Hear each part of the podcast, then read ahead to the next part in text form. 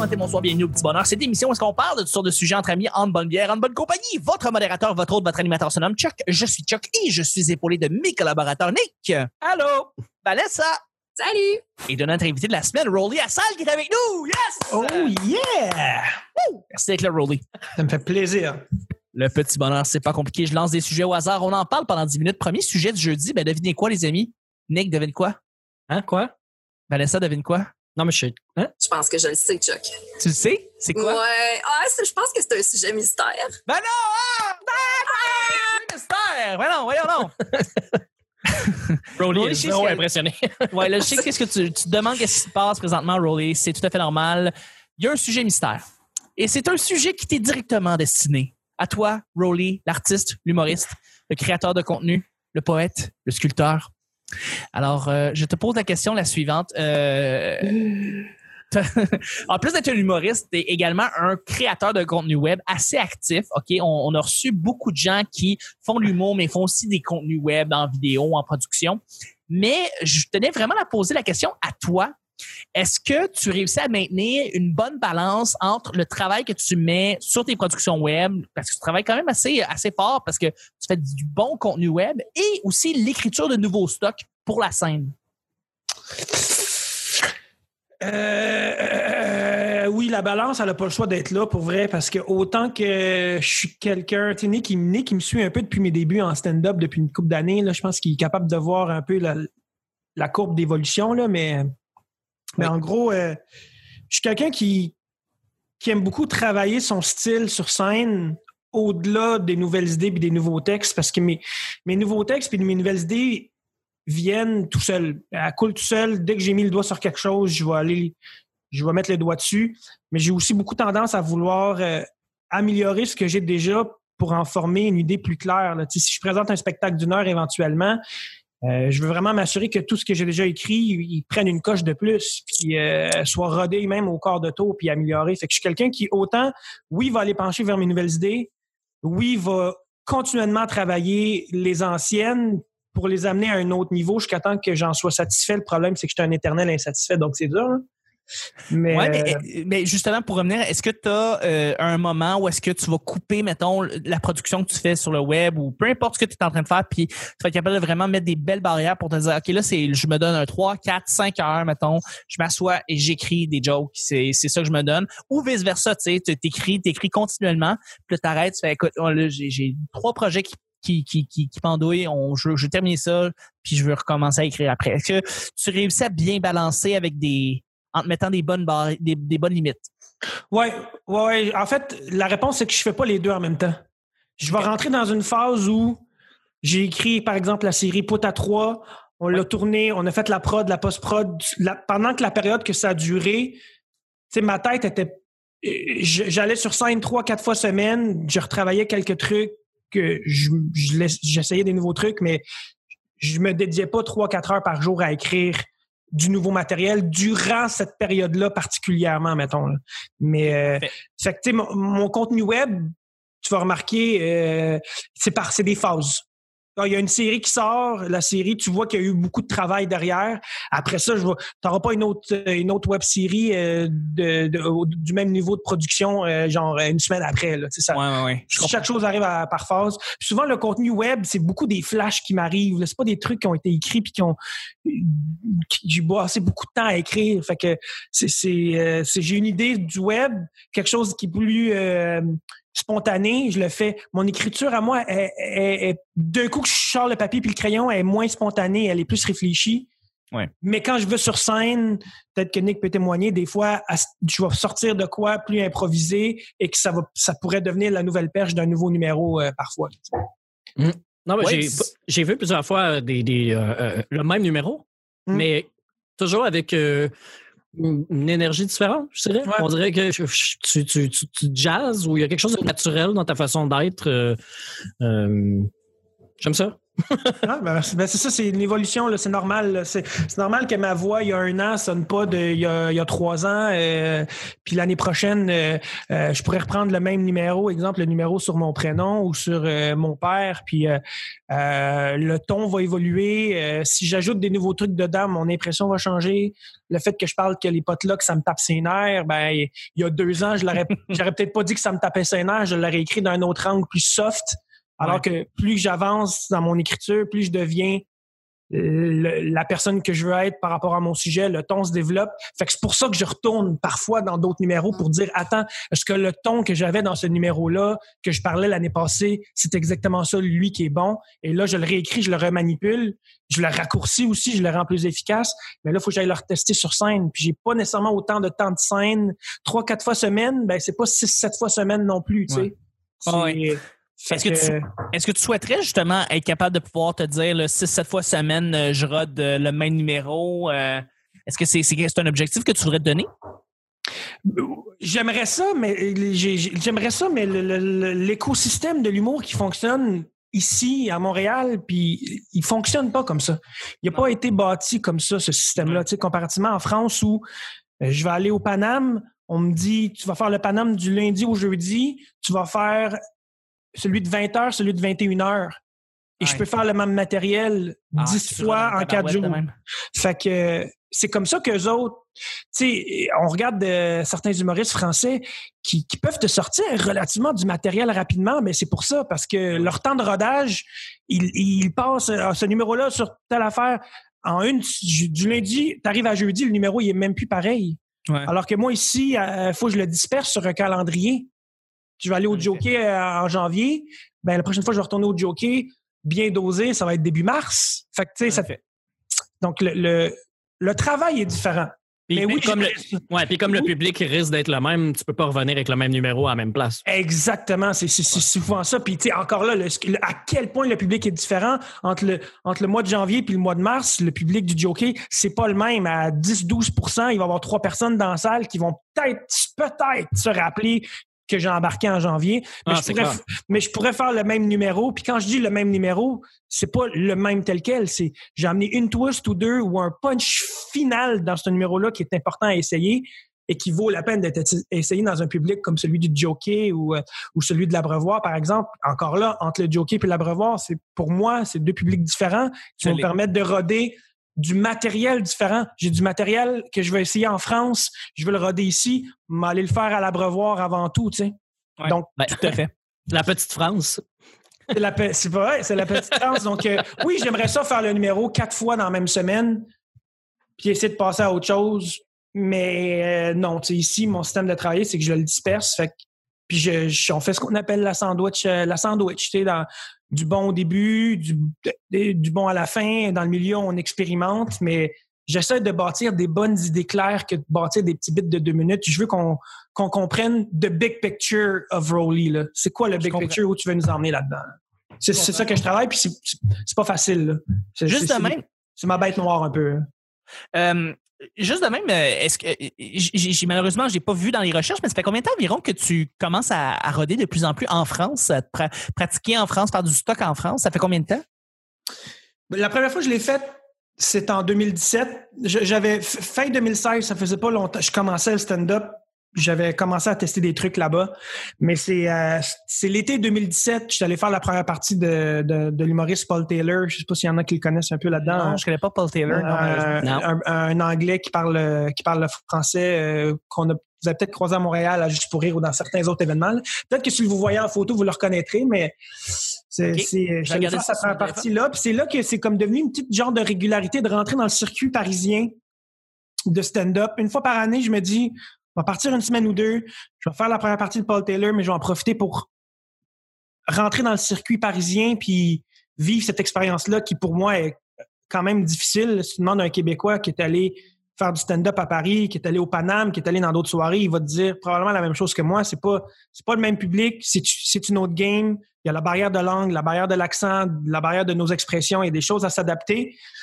Mais moi, ça m'a permis de, de, de revenir à Montréal puis d'être plus, d'avoir plus confiance sur scène. D'un coup, tu vis une salle remplie de Parisiens en première partie qui se foutent un peu de la première partie puis qui veulent voir la- l'artiste pour lequel ils ont payé le billet, tu, tu, tu, te forges là, tu forges ta confiance puis tu, tu, tu mets tes culottes rendues là puis après ça c'est plus c'est plus simple d'embarquer sur scène quand je reviens à Montréal normalement. J'ai gardé ça comme une forme d'éthique, une forme d'expérience. à- Je, j'aime- maintenant, j'aime ça aller à Paris, passer une semaine ou deux, puis essayer des trucs. C'est, même un, on pourrait même dire pour certaines personnes, c'est quand même un luxe que tu puisses être, euh, de, pu- de pouvoir aller à, à Paris. euh, Pour ça, j'imagine qu'il y a plusieurs humoristes québécois euh, ou des humoristes qui restent du Québec, en fait, mais qui vont pas roder en France, mais qui aimeraient peut-être. Mais toi, tu as, une porte d'entrée un peu avec, euh, justement, Paul Taylor qui. euh, C'est ça. Ouais, une porte d'entrée. Une porte d'entrée qui, qui, qui, qui, qui- que, que je ne ferais pas si je l'avais pas, pour être honnête. Absolument. Absolument. Mais j'espère que j'espère que tu vas pouvoir continuer à roder, puis plus souvent, même en France, voir euh, comment comment à quoi comment les Français rient à quoi comparativement au public québécois, puis Ouais. vice versa. Ouais, tout à fait. J'ai, autant de fun dans les deux, mais il y a, y a rien de mieux que mon public chez moi. C'est, là que la magie opère. euh, C'est, à Montréal, au Québec. Je regardais, je regardais Oui, pour Pa- Paul Taylor. euh, je pense que je le reconnais d'une vidéo virale où il dit que le, le français, c'est de la merde. Ouais. C'est ça, hein?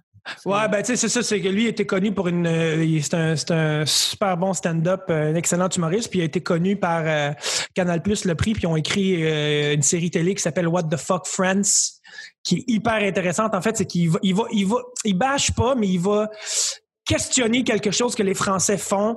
Puis lui, ben, il, c'est le British typique, c'est un Anglais, mais il parle français d'une façon exceptionnelle que les Français pensent que lui est un Français alors qu'il est c'est un British camouflé dans un accent euh, qui parle super bien français. Donc c'est c'est le personnage type que la France a toujours voulu entendre puis euh, il le fait super bien autant sur scène que dans ses séries télé euh, avec Canal+. Puis c'est comme ça qu'il se démarque. Intéressant. Très intéressant. Ben, vous allez le voir quand il va revenir à Montréal, euh, je, je vous inviterai à aller voir son spectacle avec plaisir. Ah, c'est clair. Je veux savoir, en fait, si- euh, moi, je trouve ça très complet comme réponse. Est-ce que Vanessa, tu avais des questions peut-être pour, euh, pour Rolly? Ben, je, je viens de le rencontrer, Rolly. Fait. Merci de la présentation. Je vais Ça me sûrement avoir des questions pour toi, mais un autre tantôt, c'est Ah, ça sûr. me fait plaisir. là. On a juste euh, gratté un peu la surface, là, mais Bien sûr. Moi, je peux t'en poser une question? avec plaisir. Mon beau Nick. Euh, Rolly, est-ce que tu aimes ça te répéter? Oui, beaucoup. Est-ce que. Ouais? Ça ne te dérange pas de faire le même numéro euh, ben, qui marche, idéalement, là, euh, un, numéro euh, que tu es fier? Est-ce que ça, ça te dérange de le répéter? Est-ce que tu le ferais deux, trois cents fois comme, euh, comme les François Bellefeuille euh, qui, qui, qui, font des tournées? Qui, oui, ça continue à, s'aff- à s'affiner. Là. Tu continues à, à le vivre, euh, ce, ce numéro-là, mais à un moment donné, euh, ça devient un peu la cassette, là, ça devient un peu ta, une chanson. Là, tu fais le- la même, même, même blague tout le temps. Ça te dérange-tu ou tu préfères écrire avoir du nouveau matériel, puis expérimenter, puis encore avoir le edge de le monde va-tu trouver ça drôle? Le, le, edge de- du monde va me trouver ça drôle. M'a- toujours fait un peu peur, tu sais.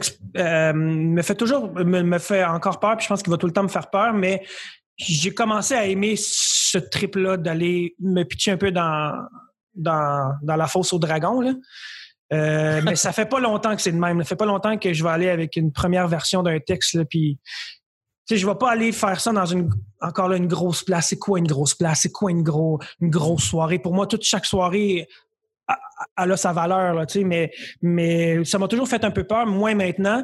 Ce qui m'amène à dire que oui, ça va ça va me faire triper faire le même numéro sur une tournée 100 fois, mais je me suis quand même promis que le jour où ça me tentera plus de faire ce numéro-là, ben je le ferai plus. Puis le jour où mon spectacle d'une heure, je vais l'avoir fait X nombre de fois, euh, si j'ai plus le goût de le faire, je, vais m'écouter puis je vais, je vais, je vais passer à autre chose. Pour, je veux pas que le public sente que je suis roulé une sais. OK. Fait que tu tires, tu tires un plaisir quand même à faire un numéro qui, qui est fini, mettons. euh, euh, Ah C'est oui, moi, le, le numéro de mon prénom, c'est un numéro qui. Il n'y a pas un numéro qui est le plus proche de ma personnalité, puis de mon secret, puis de où je viens que le numéro que j'ai fait à mon prénom. Puis oui, je l'ai fait euh, à Comédia l'année passée, mais j'ai toujours du fun à le faire, mais j'ai surtout du fun à le faire parce que mon cerveau essaie de penser à y a-tu une, petite vibe de nouveau que je peux amener ou y a-tu une façon dans mon attitude qui va évoluer, qui va. Puis à chaque fois, j'ai un rire à une j'ai- changé de quoi, là, littéralement. Le, le 15 mars, j'ai joué au bordel, euh, spectacle du vrai bordel. Je fais ce numéro-là. J'ai changé de quoi dix minutes avant d'embarquer sur scène. J'ai ajouté quelque chose Et j'ai eu le plus gros rire dans ce numéro-là. J'ai fait, là, Ah, c'est le fun, ça. mais c'est- un ajout qui manquait. Puis cet ajout-là, il est sorti grâce à l'attitude que j'avais dans ce numéro-là face à, à l'angle que j'avais. À un moment donné, à force de le faire, c'est pour ça que mon, mes amis, quand ils me disent euh, Ah, nous, euh, en France, on fait le numéro deux fois par jour, du lundi au jeudi. Je te le dis, le jeudi, le numéro est plus pareil. Je, je les crois, tu sais. Il y a des affaires spontanées qui peuvent sortir à force de le faire. Puis tant qu'il y a des nouvelles affaires qui sortent dans mon numéro, je ne m'attendrai pas de le faire, Nick. Ou je ne m'attendrai pas de faire mon show. Euh, mais je respecte énormément les gens qui font une tournée comme Mariana Mazza, Phil Roy, qui font 300 représentations. Je sais pas comment ils font, mais je- pour moi, c'est euh, c'est une force mentale incroyable. Ça, je ne sais pas si je vais le faire, mais le jour où je vais le faire, je me promets que si je me tente, j'arrête. Ça répond à ma question, merci. très complet. C'est très complet. euh, je, vraiment, je, je, je t'ai- je t'écoutais tout le long, j'étais comme crime, c'est. En tout cas, beaucoup de profondeur. Très bon, merci Rolly pour ta réponse. Et euh, je vais relancer sur la deuxième et dernière euh, question du jeudi. La oui, c'est une question blitz, euh, donc un petit peu plus rapide. Euh, la personne que tu connais dans ton entourage, que ce soit un ami, un cousin, quelqu'un dans ta famille, peu importe, qui est resté le plus longtemps chez ses parents. Donc, euh, est-ce que tu connais un Tanguy autour de chez... euh, Nous, on voit. Il, euh, ouais, il sourit pas mal. euh. Crève, le Tanguy, c'est moi, Steven. Ah oui? Eh oui. Comment ça, Euh, quand t'es resté là combien de temps? Hein, J'ai un numéro complet là-dessus. là. C'est drôle. Oui, c'est vrai, je me rappelle de ce numéro-là. Hey, en plus de ça, j'ai écrit la question pour vrai. Je, je, je me rappelais plus de ce numéro-là, mais c'est vrai, t'es resté longtemps chez tes c'est moi le Tanguy. Ben oui, mais j'ai bien beau regarder quiconque dans mon entourage. De premièrement, dans mon entourage, c'est moi. Deuxièmement, il y a quelqu'un dans mon entourage qui devient un Tanguy. Je vais dire, Chris, ton camp de là au plus Chris. Ouais, Ah oui, hein? Non, mais oui, ouais, j'ai vécu jusqu'à 31, là. 31, entre 31 puis 32, ça, je suis parti. 31 et demi. 31. 31 et demi. OK, OK. C'est c'est quand même euh, assez euh, vieux, là, 31. euh. Je, je, je, je, je confirme avec toi, Van- euh, Vanessa, Ouais. que oui. Euh, Ouais. C'est trop. Ouais. Ouais. c'est trop, mais. euh, Mais là, tu, fais, tu faisais ton lavage là, à 31 ans. Si c'est Oh. trop gênant, t'es- Le silence était- Et, Même si je voulais le faire, même si je voulais faire mon lavage, je pouvais pas. Ma mère, elle va me tasser de là parce que Ouais. pour elle, c'est pas la bonne façon de le faire. puis Ouais.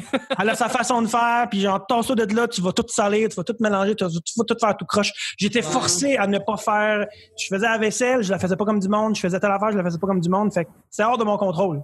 C'est hors de mon Ouais, ouais, ouais. Je sais de quoi tu vas, je sais de quoi tu parles. parle. Ma ma mère était comme ça aussi. Mais tu sais, pourtant, Tan- Tanguy, ceci dit, Tanguy, c'est.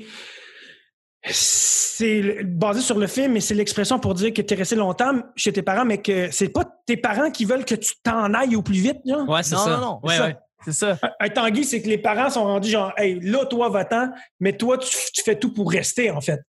Oui. Exact. Ouais. C'est ça. Oui.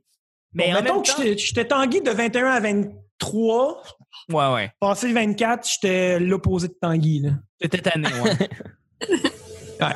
Mais euh, je, vais, je te relancer. Regarde, le- le- la personne qui est restée, d'après moi, le plus longtemps chez ses parents, elle avait 26. Fait que euh, c'était euh, un étudiant, un ami étudiant que j'avais au cégep, euh, que j'ai resté en contact. Et puis, euh, il a quitté euh, au bout de 26 ans. Puis, il avait pas le goût de quitter. Fait que, tu vois, lui, c'était un, un vrai tanguy à 26 ans. Puis, il, il était bien. Puis, il voyait pas le problème de rester chez ses parents. Euh, mais il a quitté. Je sais pas euh, trop c'est quoi la nature de comme comment il a quitté. Est-ce que ses parents lui ont forcé ou, quoi que ce soit, mais non. euh, sinon, euh, c'est ça. ça. Ça a été euh, mon ami Dave, euh, 26 ans du cégep, que je connaissais du cégep en fait, qui, euh, qui a quitté. Euh, et je vous relance, Vanessa. Nick, est-ce que vous connaissez quelqu'un de, de, de, de, de- qui a quitté le nid familial très vieux? Ben, clairement, moi. hein. Et t'as quel âge? Ben, c'est parce que, écoute, c'est ça qui est circonstanciel et qui, qui est important de nommer aussi parce que, tu sais, Tanguy, je pense que le phénomène, c'est ceux qui sont comme jamais partis puis qui repoussent. Moi, je suis, je suis partie puis j'ai eu à revenir. Et ça, je pense encore pire. Puis, euh, ben, c'était dans des circonstances plates aussi. J'avais le cancer, mais je pense que ça faisait l'affaire de personne, en fait. OK. Puis, euh, je, fait je suis revenue à 21, je suis repartie à 24. Puis, il était temps que je parte, là. euh. Ouais.